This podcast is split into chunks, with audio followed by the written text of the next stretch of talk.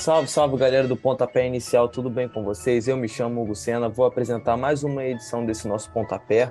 Pontapé que já é de praxe aqui pra gente, a gente tem muito assunto para falar. A gente tem uma final de Libertadores que acontece neste sábado né, entre Flamengo e Atlético Paranaense, uma final muito aguardada pelas torcidas. A gente também teve a, a derrota do Vasco para o Sampaio Correia, né? Nessa, nessa quinta-feira, uma derrota muito dolorida para o torcedor vascaíno que foi a São Januário na esperança já de sair com a, com a vaga para a Série A garantida, acabou saindo mesmo, foram, foram, foi com muitas lágrimas no rosto. A gente também teve a vitória né, do, no meio de semana do Fluminense sobre o Corinthians, uma grande vitória fora de casa, e o Botafogo, enfim, vencendo no Newton Santos, né, afastando essa zica que tanto passa por, é, pelo campeonato deles. Né? Mas vamos lá, a gente tem um pontapé muito, muito bacana para fazer. E é isso, Pedro, tudo bem com você? Fala aí, Hugo, Juliano e ouvintes. Pois é, cara, sábado o ouvinte está ouvindo esse programa sábado, deve estar tá já nervoso pro o Flamenguista deve estar tá nervoso pro jogo da Libertadores, né? E os outros com certeza também vão assistir, seja para secar ou quem torce aí pro Flamengo de qualquer jeito. É um sábado muito importante e o Vasco realmente se complicando, né? Vamos ver, cara, a gente já tem bastante assunto para debater hoje, vamos, vamos que vamos. Vamos que vamos, Juliana, tudo bem também com você? E aí, bom dia, boa tarde, boa noite, Hugo e Pedro e a todos os nossos ouvintes. Pois é, tá tudo bem. É... Tô ansiosa pro jogo de amanhã, ansiosa pra gente poder falar de todos os assuntos que a gente tem aqui pra falar no programa. Temos um programa cheio hoje, espero que todo mundo goste. E é isso, gente, vai ser um fim de semana intenso pro brasileiro. É, e para começar esse pontapé, vamos começar pelo Flamengo.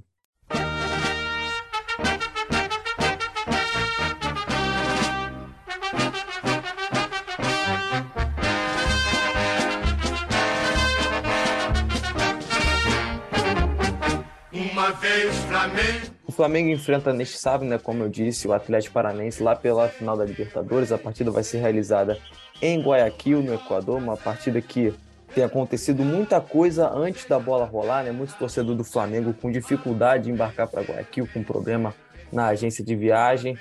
Também já é uma final muito marcada também pela dificuldade de ida dos torcedores à final, né? não só por conta do problema com essas agências de viagem, mas também por conta do custo é muito difícil, muito caro, principalmente para o Equador. Então, é um cenário de difícil acesso, né, tanto para os torcedores do Furacão quanto é, dos torcedores do, do Rubro Negro Carioca, mas a gente espera que seja uma grande final, né, Pedro? Então, como é que você espera que vai ser essa partida entre Flamengo e Atlético Paranaense que acontece às 5 horas da tarde?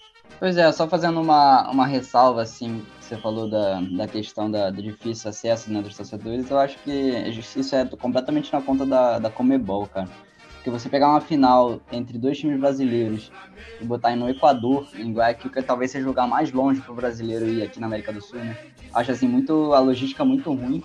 Eu sei que é definido antes, né? Mas talvez se tivesse uma forma de definir depois essa sede, acho que seria muito melhor. Talvez, sei lá, botar um campo aqui no Brasil, já que é dos times brasileiros, ou mesmo, sei lá, no Uruguai, na Argentina, seria um, lugar mais perto e mais fácil acesso. Né? Ainda mais o ingresso caro desse jeito, a gente não, não deve ver a casa lotada, né? Tanto que a Comebol estava distribuindo ingresso é, de graça para sócios do Barcelona de Guayaquil, se eu não me engano. Para realmente não, não ter é, espaços vazios lá, né? Mas sobre o jogo, cara, eu acho que não tem muito o que prever. É uma final de Libertadores, assim. Acho que tudo pode acontecer. São. É, é, o que eu sempre, é o que eu sempre falo, né? Uma final, para mim, ela é muito mais ganhada no psicológico do que no, na técnica, na, na qualidade, né? Porque é um duelo ali de quem tá menos nervoso. Eu acho que nesse sentido o elenco do Flamengo tem mais, é, tem mais confiança e tem mais já experiência em finais, né? mas tudo pode acontecer. É, pode ter um dia ruim de uma pessoa, como foi ano passado com o Andréas, em qualquer um dos times. É, acho que a final é muito imprevisível para falar aqui o que, que, vai ser o jogo. É, obviamente o favoritismo está com o Flamengo pelo elenco, mas acho que como, como é uma final de Libertadores, assim, não tem, não tem muito o que prever, não. É, é, só, é só esperar o jogo passar, porque o nervosismo também vai tomando conta do torcedor. Com certeza, Pedro. O Flamengo passou por uma final recentemente, na final da Copa do Brasil, essa com duas partidas. No caso, na partida decisiva né, no Maracanã, foi um Flamengo que foi, sinceramente, foi amassado pelo Corinthians, né, principalmente naquele segundo tempo. Então, pensando nesse jogo contra os paulistas, Juliana, a gente puxando, obviamente, a sardinha aqui para o rubro-negro carioca, você acha que o Flamengo pode ter aprendido alguma coisa é, depois dessa partida contra o Corinthians, já pensando nesse confronto continental contra o Atlético Paranaense? Eu acho que sim. Eu acho que o Dorival tem muito que, teve muito que aprender com a final da Copa do Brasil, né? No jogo contra o Corinthians, como você mesmo falou, né? O Corinthians estava praticamente amassando o Flamengo. Eu acho. Eu comentei no, pro, algum, no programa passado, ou retrasado, não lembro.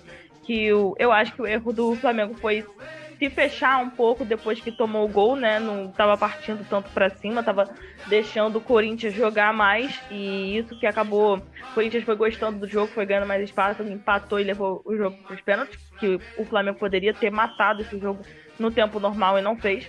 Então eu acho que isso serve de lição para o Dorival para não cometer o mesmo, entre aspas, né, erro com o Atlético Paranaense. Mas assim, o Flamengo é o grande favorito para essa final, né? Lógico, concordo com o Pedro, tem toda a questão psicológica, às vezes o time pode estar nervoso, mas é um elenco que está acostumado a jogar finais, não tirando o mérito do Atlético Paranaense, pode muito ganhar também, mas eu acho que assim, o conjunto de fatores favorece o, o lado rubro-negro para essa partida. É, eu acho que também o que favorece o Flamengo é já ter enfrentado muitas vezes né, o Atlético Paranaense esse ano, enfrentou, obviamente, as duas vezes pelo brasileiro e também enfrentou duas vezes é, na Copa do Brasil. Né? Na Copa do Brasil o confronto de foi 0 a 0 com. É, que foi 0 a 0 somente no placar, porque foi um banho de bola, né? A, é, a bola só faltou entrar, porque fora isso o Flamengo tudo fez. E na partida de volta o Flamengo ganha de 1 a 0 com aquele golaço de de puxeta do Pedro, né? Então é um Flamengo e Atlético Paranaense que, que, que, se conhecem bem, né? São duas equipes que se conhecem bem. Então acredito que é o roteiro da partida vai ser o, o que todos esperamos, né? Um Flamengo no ataque, um Atlético Paranaense defendendo e tentando escapar no contra-ataque. Acredito que o que pede a favor do Flamengo sejam seja talvez mais jogadores para decidir, né? Talvez sejam jogadores mais decisivos. Ô Pedro, pensando nisso, né, a gente já tem essas duas equipes na final e a gente tem já jogadores que estão competindo já pelo prêmio de melhor jogador da, da Libertadores, né? Esse prêmio ele só é contado por votação, né? A votação só é contada até a final começar, né? Então não vale, não é levado em consideração o que o jogador joga na final. E a gente tem concorrendo é, o prêmio dessa, deste ano é, é, o Pedro, o Arrascaeta, o Everton Ribeiro, o Vitor Roque e o Terãs. Quem você acha que vai levar esse, esse prêmio, Pedro? Olha, sinceramente, até o que a gente viu até aqui não tem muito debate, né? Eu acho que é o Pedro, assim, com sobras. Se não me engano, ele tem é, 10 jogos na Libertadores e 10 gols, algo assim. Tem, tipo, o mesmo número de gols e número de jogos. Mas é aquilo, cara. Eu acho que você não pode definir o melhor jogador de uma Libertadores antes da final. A gente viu em 2019 contra o River Plate que o Gabigol, nos últimos 5 minutos do jogo, ele foi o cara do jogo. Ele não tava jogando nada naquela partida. Ele virou e conquistou o título do Flamengo. Então, é, eu, eu esperaria a final acabar para definir, ou os minutos finais da partida, para definir quem é o melhor é, da Libertadores. Vai que, sei lá, o Arrascaeta faz chover nesse jogo e ganha a final. Eu acho que isso pesa muito, uma final pesa muito para ser o, o, melhor jogador da competição. Mas por enquanto, eu acho que é o Pedro, sem dúvidas. Ele fez gol em todos os adversários que ele enfrentou nessa edição da Libertadores, nenhum deles saiu em branco. Então eu daria esse prêmio pro, pro Pedro, com certeza. E você, Juliana? Eu, eu concordo com o Pedro, que é charado Pedro, jogador do Flamengo. Eu acho que o Pedro tá sendo realmente o melhor jogador do, da Libertadores e da campanha do Flamengo, né? O principal jogador, mas eu não acho que se deve dar o prêmio antes da final acontecer, não. Eu acho que tinha que esperar o último jogo para decidir, pra gente ter certeza, porque às vezes acontece realmente, que ele mencionou né, em 2019, que surgiu um herói assim da noite pro dia e ganha o prêmio de melhor jogador. Eu acho que, assim, os dois lados fazem sentido, né? Você olhar a competição inteira, mas o que importa, né? O que vai entrar pra história é o que o jogador faz na final. Então eu não. Eu não saberia como falar agora, tipo, ah, vou dar o prêmio pro Pedro, e aí no final o melhor jogador é o Rascaeta. Na final ele faz chover, faz três gols, 3 a 0 na Paranaense e o Flamengo é campeão. Então difícil, eu acho que falar assim, que também não é nada muito difícil de acontecer, né? Mas, pois é, mas vamos torcer por um grande jogo, né? Que seja decidido dentro de campo, que não tenha, sabe, que o torcedor do Flamengo não se decepcione como saiu da última vez, né? Da final da Libertadores, depois daquele lance com o Andrés Pereira que o Pedro bem lembrou. Então, vamos fazer um bolão aqui. Juliana, quanto você acha que vai ser a partida? Poxa, aí você me pega, porque eu não sei o que responder. Eu acho. Olha, eu posso dar dois palpites? Eu vou falar que eu acho que ou vai ser 2x1 um pro Flamengo, ou vai ser empate e a disputa vai pros pênaltis. Vou falar dois palpites, porque eu não sei decidir qual que eu acho que pode acontecer mais. Olha, se for empate e a partida for para os pênaltis, acho que o Brasil vai ter 40 milhões de torcedores a menos na manhã de domingo, porque eu não acredito que os flamenguistas vão suportar passar por uma outra decisão de pênalti. Mas e para você, Pedro? Eu também espero que não vá para os pênaltis, cara. Já esse os flamenguistas acho que não merecem mais uma decisão dos pênaltis. É muita gente vai realmente infartar do coração vendo esse jogo. Mas eu acho que vai ser um jogo é, muito decidido no detalhe também. Eu acredito que vai ser. Obviamente é uma previsão, a gente não tem como saber quando a bola rola é outra coisa. Mas eu diria que vai ser 1 a 0 pro Flamengo, com o Atlético Paranaense se defendendo e tentando buscar o contra-ataque. E no meio do segundo tempo ali o Flamengo faz um gol e ganha o título da Libertadores. Acho que esse, esse é o meu palpite. É isso, eu também acredito numa vitória no Flamengo, acredito num 2 a 1 é, um 2x1 sofrido para o torcedor flamenguista, como costuma ser, mas acredito, acredito numa vitória do, do rubro-negro carioca.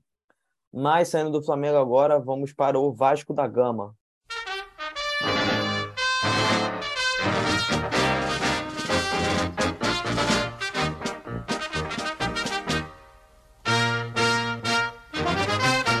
Pois é, o torcedor do Vasco da Gama foi a São Januário numa quinta-feira, sabe, todo com o peito estufado, torcendo por uma vitória do Vasco para finalmente voltar à Série A, né, depois de dois anos sofridos. Mas como nada é fácil para o torcedor vascaíno ir para o Vasco da Gama, parece que, sabe, tem uma maré de azar que sempre ronda esse clube. O torcedor foi a São Januário, era, um, era o único time, sabe, com um aproveitamento impressionante em, jogando em casa, né? Se não me engano, o Vasco ainda não tinha perdido em São Januário e foi justamente perdendo a partida que não podia. Então foram vitória do Sampaio Correia, né? Vitória merecida, acho que, é, acho que sempre importante falar, né? Tem que valorizar o time adversário, mas um jogo muito doloroso para o torcedor vascaíno. Ô Juliana, como é que você acha que tá, sabe, a, a confiança do torcedor vascaíno pensando nesse próximo jogo contra o Ituano fora de casa? Ele está confiante ainda ou ele já está, sabe, com o um pé atrás a respeito da, da subida do time para a Série A? Eu acho que o torcedor do Vasco nesse momento tá se agarrando no jogo do Londrina contra o Ituano, né? A gente tá gravando esse programa na sexta-feira. Provavelmente você ouvinte está ouvindo esse programa já no dia 29, né, de outubro, que é quando vai ao ar, mas nós estamos gravando. São 6h42 do dia 28. O Londrina vai jogar com o Ituano daqui a 20 minutos, mais ou menos. E se o Londrina e o Ituano empatarem hoje, e eu acho que se o esporte empatar também, mas é principalmente esse jogo. Se esses dois times empatarem, o Vasco vai estar matematicamente classificado. E eu acho que é uma situação de desespero para o torcedor vascaíno, porque não consegue contar com o próprio time, né? Eu acho que eu já falei isso aqui no programa, é o maior caso de acesso culposo da história do futebol brasileiro. O Vasco parece que faz de tudo para não subir. Outro dia, eu, outro dia não, né? No caso, ontem, eu estava lendo um post do jornalista, né, André Rizek, que trabalha na Sport TV. Ele postou assim na rede social dele que não existe, você pode procurar um clube no Brasil que tenha sacaneado mais o seu time do que o Vasco e o sua torcida do que o Vasco e você não vai achar. Porque a torcida vai lá, no, poxa, era quinta-feira, as pessoas precisam trabalhar no dia seguinte, 9h45 da noite, que é um horário péssimo. Você sai, sai o pessoal saindo de São Januário meia-noite para voltar para casa é perigoso. E eles foram lá para torcer pelo time, para apoiar, para tentar subir e o time não colabora. Eu acho que a gente não pode tirar o mérito do Sampaio Correia, né, que tava, tá, tava fazendo de tudo para ganhar o jogo, que tá, né, algumas rodadas na briga pelo acesso, mas principalmente esse último gol, o gol do Joécio, que eu me embolo para falar esse nome, enfim. É, eu, foi muito demérito do Thiago Rodrigues também, goleiro do Vasco, que falhou ali. Ele podia ter agarrado aquela bola e ele não agarrou. Então, eu acho que a confiança do torcedor do Vasco mesmo que suba, ela tá completamente abalada. Eu acho que tá, tá aquele pingo de esperança, tá no empate do Londrina contra o Ituano. E se o Ituano ganhar, vai ficar pra última rodada, né? E aí haja coração. É, o Juliana, você mencionou o goleiro, né, o Thiago Rodrigues, né, também conhecido como Batman pela torcida vascaína, mas eu acho que, ele, que os torcedores já estão revendo esse, esse apelido que eles deram, né, porque ele vem falhando nas últimas rodadas. Você acha que ele falhou nos três gols do Vasco ontem ou não? Eu acho que mais no último. Eu acho que a gente não pode ficar botando muita culpa no goleiro. Eu acho que no último gol ele falhou mais, mas a gente não pode deixar de falar também da zaga do Vasco, que ela é tenebrosa. Não tenho outra palavra para descrever a zaga do Vasco. É o Batman, né? Que é o apelido do goleiro, que já nem é mais com o Batman assim, mas vamos brincar, né? É o Batman jogando com o Coringa e o Charada na zaga. Não tem como. Anderson Conceição, ele é um ele é bom capitão e tal, ajudando, tá tentando ajudar o Vasco, mas ele falha muito, assim como Danilo Bosa, assim como o Quinteiro, que são jogadores que costumam mais revezar ali na zaga do Vasco. Eu acho que o problema, além do goleiro, é a zaga Cruz Maltina como um todo, que sempre deixa muito a desejar. Pensando em quem monta isso tudo, Pedro, a gente tem um trabalho do Jorginho que chegou recentemente ao Vasco, né? Acho que ele ainda não tem nem dois meses direito, ou três meses com a frente do Cruz Maltino mas a gente não vê a melhora no, no, time como se esperava, né? Principalmente depois da saída do Maurício Souza e também do, do Emílio Faro. Então acho que o trabalho do Jorginho é decepcionante. Qual é a parcela de culpa que você, que você é, acha que o Jorginho tem é, na partida de ontem, Pedro? Cara, eu acho que a ele tem, acho que eu botaria uma culpa de metade assim pro técnico, porque pro Jorginho, porque os jogadores também não, colaboraram, como a Juliana falou, a zaga do Vasco. Inclusive me pegou desprevenido esse apelido da zaga do Vasco de é, o Batman tá jogando com o Charada e com o Coringa, eu ri aqui um pouco, confesso. Mas eu acho que eles foram realmente muito mal, cara. Eu acho que isso também não é, é uma parcela de culpa que não é do treinador, né? Se você for parar pra pensar, são erros individuais de marcação. Teve o, se eu não me engano, o, o segundo gol do. Segundo gol do Sampaio Correia, que o zagueiro do Vasco ficou olhando a bola passar por cima dele, não sabia onde é que ele tava, onde é que ele tava pisando. Então acho que isso é um erro individual, assim. Mas na competição inteira, eu acho que o Jorginho não foi, não foi aquilo que o torcedor esperava, né? Não sei nem se o torcedor esperava tanta coisa assim, mas esperava um acesso mais tranquilo, né? Eu imagino. Agora é, agora todo torcedor vascaíno vai se apoiar nas suas superstições, vai secar muito essa partida do Ituano contra o Londrina agora às 7 horas da noite, se não me engano, né? Para ser um empate, torcer para o esporte também não ganhar e aí o Vasco garante o acesso. Agora, se qualquer resultado diferente desse, vai ficar para a última rodada e vai ser um Deus nos acuda, como foi durante toda essa Série B. Eu acho que nada mais icônico do que terminar essa temporada como ela começou, né? É, com sofrimento para o torcedor do Vasco e eu acho que mas acho que no final das contas vai dar vai dar tudo certo acho que o Vasco vai subir é, como a Juliana falou um acesso culposo parece que o Vasco está sendo expulso da Série B né já teve amigos aí nos meus que me falaram isso mas eu acho que acho que vai, vai dar para subir sim. Eu acho que vai, vai jogar a Série A ano que vem. Eu espero. É, aproveitar que o Pedro puxou isso das superstições no comentário dele, eu vi um post no Twitter ontem dos torcedores do Vasco já começando com as superstições, né? Em todas as outras três vezes que o Vasco subiu da Série B para a Série A, o jogo do acesso, né, o último jogo que confirmava o acesso, tinha acontecido no Maracanã. E essa semana, antes do jogo acontecer, teve uma polêmica, né? Se levaria o jogo contra o Sampaio Correia para o Maracanã ou não, para poder lotar a casa e mais pessoas poderem assistir. E dessa vez optaram por jogar em São Januário. E aí estão falando agora que a culpa é porque o jogo não foi no Maracanã. Porque quando foi no Maracanã, o Vasco subiu. Então, assim, os torcedores do Vasco já estão é, essa frase é de outro time, mas os torcedores do Vasco já estão loucos da cabeça, né? Já estão se apegando em todas as superstições possíveis por conta desse acesso. Pois é, acho que vale tudo, né? Nessa hora, nessa hora do desespero, mas principalmente por conta da paixão, né, do torcedor. Mas vamos torcer. Quando esse podcast já tiver sido lançado, o torcedor vascaíno já vai saber, né, do que aconteceu nessa partida entre Ituano e Londrina. E só para lembrar, para o Vasco conquistar o acesso nessa sexta precisa do empate entre Ituano e Londrina e o esporte não pode vencer o Operário na Ilha do Retiro, o que é, convenhamos, talvez o mais difícil de, de acontecer, né? Até mesmo porque o Operário já caiu para a Série C. Mas de qualquer forma, eu também estou confiante para o torcedor vascaíno, acho que não poderia ser diferente. Acho, sabe, eu não sou torcedor vascaíno, entendo completamente o desespero e a tensão deles, mas acredito que no final, tentando pensar de uma forma mais fria, o Vasco sobe sim. Tem que precisa subir, mais do que tudo. Mas vamos sair do Vasco da Gama agora e vamos para o Fluminense.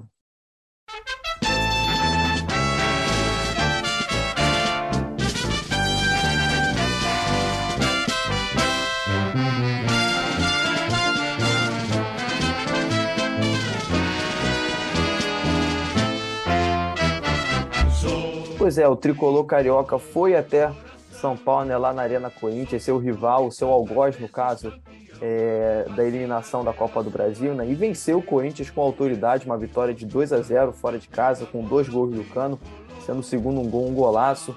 A gente estava até conversando aqui antes, né, Juliana? Sabe, foi muito bacana ver o embate entre Cano e Cássio, um grande goleiro e um grande centroavante, mas que terminou com, com a vitória do Tricolor, né? Tricolor é, afastando um pouco dessa má fase, né? Conseguiu, é, conseguiu é, uma vitória importante sobre o Corinthians, né? Passou a equipe paulista na tabela, o Fluminense agora é o quarto com 58 pontos, o Corinthians é o quinto com 57, mas que tem uma vitória, é, tem um jogo a menos no caso. Então acho que é uma vitória importante, né, Juliana? Porque dá muita confiança para esse time ainda nesse, nessa reta final de, de Série A. Sim, é uma vitória importante. Eu acho que a classificação do Fluminense para a fase de grupos da Libertadores ano que vem já está praticamente encaminhado. Não acho que isso vai mudar muito, não. Foi uma partida muito boa de se assistir, né? Foi um jogo bom, Corinthians e Fluminense. Foi um jogo bem disputado, apesar do placar ter sido 2 a 0 para o Fluminense. Né? Eu tô tá, tenho anotado aqui as estatísticas do jogo e foram 14 a 15 chutes do Corinthians com o Fluminense, cinco chutes no gol do Corinthians, seis do Fluminense. Foram. Os números aqui são muito né, próximos, assim, foi um jogo bem disputado. Mas a pontaria né, do atacante, do centroavante do Fluminense foi bem melhor do que a do, dos atacantes do Corinthians e venceu o Fluminense. Tá, é bom pro, pro fim de temporada né, do, do time almejar coisas grandes para o próximo para a próxima temporada, enfim. É, acho que é uma vitória que dá confiança, né? É, principalmente porque o Corinthians é uma grande equipe fora de casa e o Fluminense venceu jogando da forma que o Fluminense costuma jogar, né? Principalmente dominando a posse de bola e sabendo explorar é, as fragilidades e os espaços que o Corinthians dava para a equipe tricolor. Acho que foi também importante porque é, o Calegari deu uma assistência na lateral esquerda, né? Essa lateral esquerda que é uma posição ainda muito questionada pelos torcedores tricolores, né? O Diniz adora querendo inventar nessa posição. O Caio Paulista é uma improvisação muito forçada. Mas é o Pedro, assim, Fluminense tentando pegar um lado positivo dessa temporada, né? Além da. Porque o Fluminense, infelizmente, foi eliminado muito precocemente da, da Libertadores e também da Sul-Americana. Chegou numa fase aguda da Copa do Brasil, mas acabou sendo eliminado pelo Corinthians. Eu acho que talvez a boa notícia do Fluminense pro ano que vem é o Cano, né? Um cara que mais uma vez se mostrou decisivo para essa equipe e que já e que é o artilheiro isolado da, da Série A. Cara, que jogador é o, é o Germancano, cara. Ele é, ele é surreal, assim, é um finalizador. Eu acho que hoje é o melhor finalizador do Brasil, assim, disparado. Dentro da área, ele, ele não ajeita a bola. A bola vem, ele bate como ela vem de primeira e faz o gol. O segundo gol dele foi um golaço, cara. Cruzamento do Calegari pela esquerda, ele pega de primeira, não quer nem saber. E a bola passa debaixo da perna do Fábio Santos e entra ali no cantinho do Cássio. Ele é um finalizador nato, né? E eu acho que o torcedor do Tricolor tá muito feliz com ele esse ano.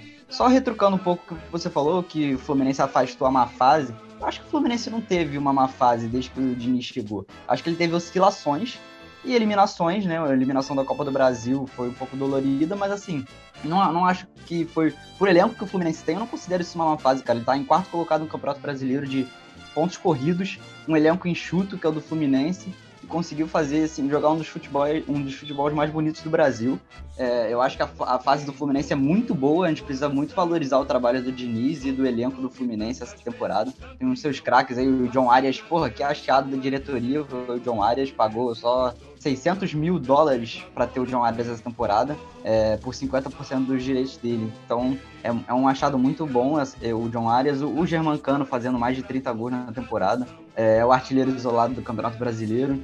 Então tem muitas coisas positivas para tirar para a próxima temporada. É, e uma delas é, é assim o Germancano, que é o melhor atacante do Brasil. Não sei se o melhor atacante do Brasil, mas o melhor finalizador do Brasil hoje. É, o Cano com os dois gols de ontem, ele chegou a 38 gols nessa rodada, é, nesse ano, sabe? Números impressionantes do Cano. Eu acho que números desse tamanho, a gente só, talvez só lembre do Hulk do ano passado, números parecidos, né? E também do Gabigol em 2019, que se não me engano o Gabigol chegou a, 40, a 43 gols em 2019, o Cano tá com 38 esse ano, sabe? O cara que já tinha mostrado sua qualidade com o Vasco, mas que está se mostrando um jogador completamente diferente e decisivo nesse ano para o tricolor carioca. Com esses 38 gols, ele é o décimo é, artilheiro do, do Fluminense no século. Então você já vê a importância e acho que querendo ou não a idolatria que esse cara está construindo com a camisa tricolor. Eu ia comentar que eu pensei enquanto você tava falando aí que eu acho que o Gianmancano, você falou, né, que ele já tinha se mostrado um, um bom jogador no Vasco, mas ele tá totalmente diferente no Fluminense, né? Ele até tá bem melhor no Fluminense, com certeza. Eu acho que o que faltava era justamente um time bom jogando ao redor dele, porque no Vasco o Germancano era Noé. Ele estava carregando um monte de animal junto com ele, vários animais junto com ele, né? E no Fluminense ele não é tão sobrecarregado, ele tem mais jogadores à altura para jogar ali com ele, para trabalharem as jogadas e criarem as jogadas para que ele possa chegar lá na cara do gol mais vezes e marcar. Então eu acho que isso fez totalmente a diferença. Ele encaixou ali como uma luva no time do Fluminense. Ah, esse pontapé de hoje tá com a Juliana inspirada. Primeiro foi o Thiago, o Batman, né, com o Charada e o, e o Coringa na, na, na zaga vascaína, e agora o Germancano sendo o Noé dos animais que ela classifica, que é como ela classifica os jogadores do Vasco. O Juliano hoje tá, tá que tá. Tô piadista hoje. Isso porque eu ainda não chamei ele de Robson Crusoe, o náufrago. ah, meu Deus, passando esse momento mais descontraído do, do Fluminense, vamos para o Botafogo.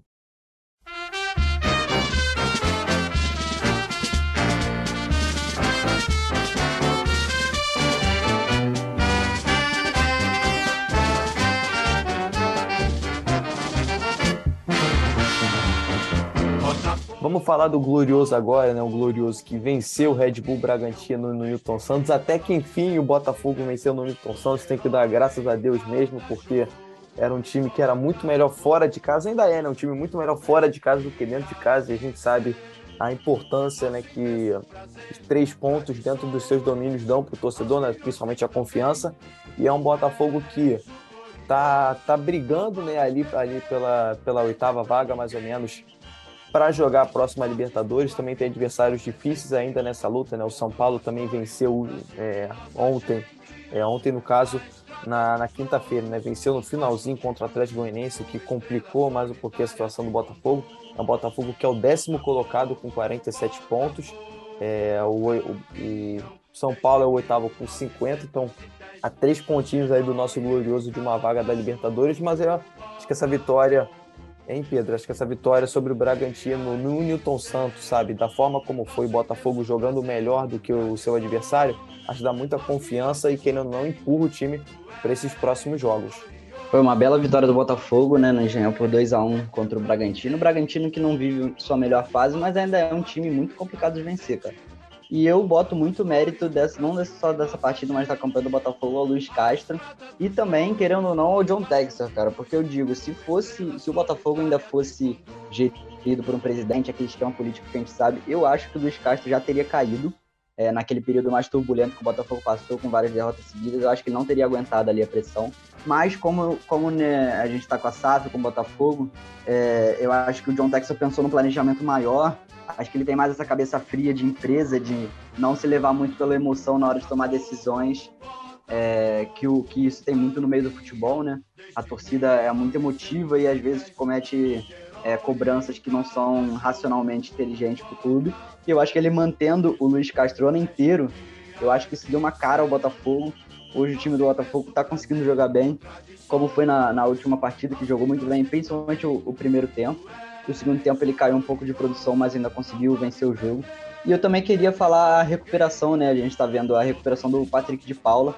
Acho que o, o Luiz Castro está conseguindo encaixar ele ali de primeiro volante, ele está ressurgindo.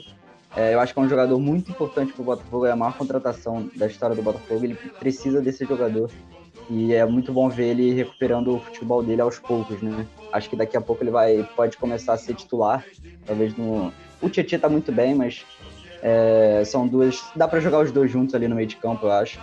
E se, a, de acordo com a, a batalha do Botafogo para Libertadores, eu acho muito possível também, mas vai ter que secar o Fortaleza e o São Paulo, né? Não adianta, tem um confronto direto ali e o Botafogo vai ter que superar esses adversários para conseguir chegar na Libertadores. É, Pedro, assim, um time que quer chegar na Libertadores, sabe, não tem que ter medo de adversário, não. Então, é importante, assim, que o Botafogo pelo menos enfrenta o Atlético Mineiro, né, que é um adversário direto nessa briga. Então, é, cabe ao Botafogo, sabe, superar esse adversário e torcer para as outras partidas também para que deem tudo certo, que o Botafogo chegue na, na, na Libertadores, né, que acho que talvez seria o grande sonho do Botafoguense. Mas o Juliano, assim, a gente sabe do poder que essa vitória, sabe, dá ao torcedor botafoguense, tem uma vitória de 2 a 1 sobre o Bragantino, o Tietchan fazendo gol, o Gabriel Pires fazendo gol. E a gente vê, acho que talvez, enfim, o trabalho do Luiz Castro, talvez, enfim, dando certo, né, pro torcedor do Botafoguense. Eu tenho que admitir que eu fui muito crítico ao, ao português ao longo do ano aqui, né? Achei que trabalho dele não tinha muito mais por onde crescer. Então, acho que eu venho aqui, sabe, tem que pedir desculpas ao português. Não sei se você também meio que já se rende ao, ao trabalho do, do Luiz Castro. É, isso era uma, do, uma das coisas que eu queria comentar, né? Eu acho que finalmente a gente consegue ver o estilo de jogo do Luiz Castro é, aparecendo e dando certo no time do Botafogo, coisa que antes tarde do que nunca, né? Demorou um pouco para acontecer, mas finalmente aconteceu e o Botafogo tá se, recuper, se recuperou no campeonato e tá recuperando a confiança, vencer dentro do Newton Santos é muito importante, ainda mais para o time que está tentando essa vaga na Libertadores nesse final de campeonato e precisava dar uma resposta para sua torcida, que apesar da boa campanha fora de casa que o Botafogo faz, é muito importante você fazer o seu dever de casa também, né? Vencer dentro do próprio estádio, diante do seu torcedor, já que a maioria vai estar presente né, no Rio de Janeiro, que é da onde o clube é. Então, foi uma vitória muito importante. O Botafogo foi superior ao Bragantino na partida. Como vocês mesmos disseram, é um time que não é bobo, mas também não está naquela grande fase, mas ainda é o Bragantino, né? O Red Bull Bragantino, nessa fase do Bragantino que a gente tem acompanhado esses últimos anos, que tem sido um time mais chato de vencer. E o Botafogo foi bem superior, fez 18 chutes contra 5 do Bragantino, 8 chutes ao gol contra 1. Então, assim, é, tem esse estilo de jogo que eles. O Botafogo deixa o adversário jogar mais, mas ele é bem mais efetivo quando tá com a bola, né? Não, não acaba não trocando tantos passes, mas Luiz Castro dá pra ver agora que ele agora sabe o que tá fazendo. Então, eu acho que é isso, né? Eu acho que é, finalmente a gente consegue ver futebol no trabalho do Botafogo, sabe? É, eu acho que além do, da melhoria, né, do aprimoramento do trabalho técnico, também tem muito, talvez as contratações, né, que o Botafogo tenha feito, que trouxe jogadores nesse meio do ano que são titulares absolutos, como é o caso do Marçal, por exemplo, que para mim já é um dos melhores laterais esquerdos no país. Acho que ele não deve nada a ninguém, sinceramente. Acho que, pô, não acharia nada absurdo, sinceramente, ele, ele brigar por vaga na seleção. Acho ele do mesmo nível do Alexandre, por exemplo. Eu sou muito fã do Marçal, me surpreendi com o futebol dele no Botafogo. Além de outros jogadores como Carlos Eduardo e também o Tiquinho Soares. Então, acho que essa melhora do Botafogo no campeonato passa por, um, é, por uma evolução do trabalho do Luiz Castro, mas também, principalmente, pela, pela chegada de jogadores melhores, né? Porque, por mais que o trabalho do treinador seja o melhor possível, quem decide são os jogadores, e eles têm feito isso na última, nas últimas rodadas. Bom, mas é isso, é, o nosso pontapé vai ficando por aqui. A gente espera muito que você tenha gostado do programa, né? A gente espera que vocês tenham gostado de escutar, assim como a gente gosta de gravar. É sempre um prazer gravar esse pontapé aqui com vocês, é, principalmente do programa de hoje, que a Juliana estava tava inspirada hoje. Então a gente espera voltar semana que vem com um título do Flamengo né, nessa final da Libertadores, com um tricampeonato do Rubro Negro Carioca. E é isso, a gente vai ficando por aqui. Até semana que vem, Juliana. Espero que você esteja também na mesma forma de hoje. É, que bom que vocês se divertiram, então, né? Eu espero que os ouvintes tenham se divertido também com os trocadilhos que eu fiz. Vou ver se eu espero estar inspirada também no, no próximo programa, né? Fazer mais piadas por aqui. Eu acho que é até bom, né? Pra gente se descontrair um pouco, ainda mais nesse cenário que o nosso país está vivendo, né? Que eu não vou nem comentar muito, mas é tanta discórdia, tanta gente brigando, que é bom a gente rir um pouco. Então, até semana que vem, gente. É isso, é isso. Até semana que vem, Pedro. Valeu, gente. Valeu, ouvintes. Que o Flamengo seja campeão da Libertadores amanhã. E é isso. Até o próximo programa. Tchau. Pois é, então até semana que vem, gente. A gente agradece você mais uma vez pela audiência desse nosso pontapé. Não se esqueça de acessar nosso site audioativo.com, que é por lá onde você tem acesso a toda a nossa grade de programação, né, com todos os nossos programas de cultura, de entretenimento, de esporte e também de notícias.